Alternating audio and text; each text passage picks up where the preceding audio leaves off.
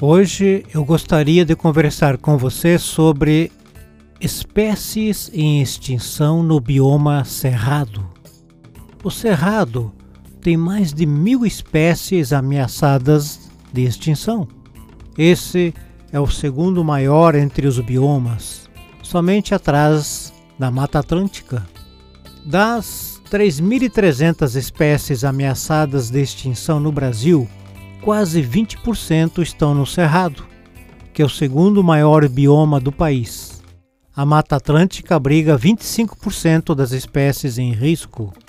Das espécies em risco no Cerrado, 308 são da fauna, animais, e 753 são da flora, das plantas quase 90% são terrestres.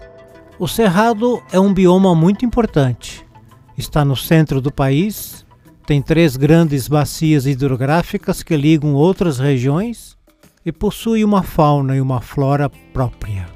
O Cerrado perdeu cerca de 50% da cobertura nas últimas décadas em um processo intensificado, principalmente após a construção da capital federal.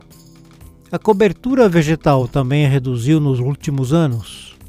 Os biomas brasileiros perderam cerca de 500 mil quilômetros quadrados de sua cobertura natural recentemente.